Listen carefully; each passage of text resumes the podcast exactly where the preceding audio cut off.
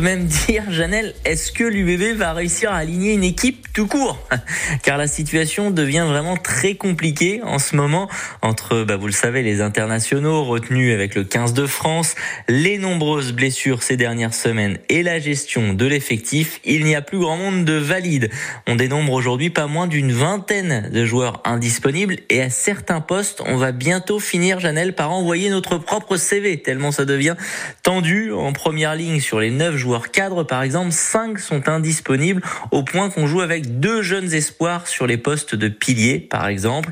Dans les autres euh, lignes de l'équipe, à part la charnière, c'est aussi euh, Rick Rack sur la ligne de trois quarts, par exemple. Il reste pile Quatre joueurs opérationnels pour quatre places, dont le jeune Moustin. On n'a même plus de joueurs pour couvrir le poste d'ailier.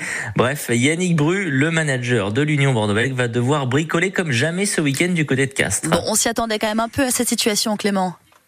Oui, mais pas du tout à ce point, j'ai envie de dire ce matin. On savait que ce serait difficile sans les internationaux dans cette période du tournoi Destination. Mais là, au-delà d'être 8 à s'entraîner cette semaine avec le 15 de France à Marcoussis, c'est surtout les blessures qui plombent cet effectif de l'UBB. Tout tombe au mauvais moment, j'ai envie de dire, et tous tombent. Et bien sûr, ça se ressent sur le terrain avec notamment deux défaites à domicile récemment face au Stade français Pau. Et je ne vous parle même pas du programme à venir, Janelle, puisqu'après Castres, il faudra se taper le Racing, Montpellier et Toulouse avec beaucoup d'incertitudes sur les retours possibles dans l'effectif.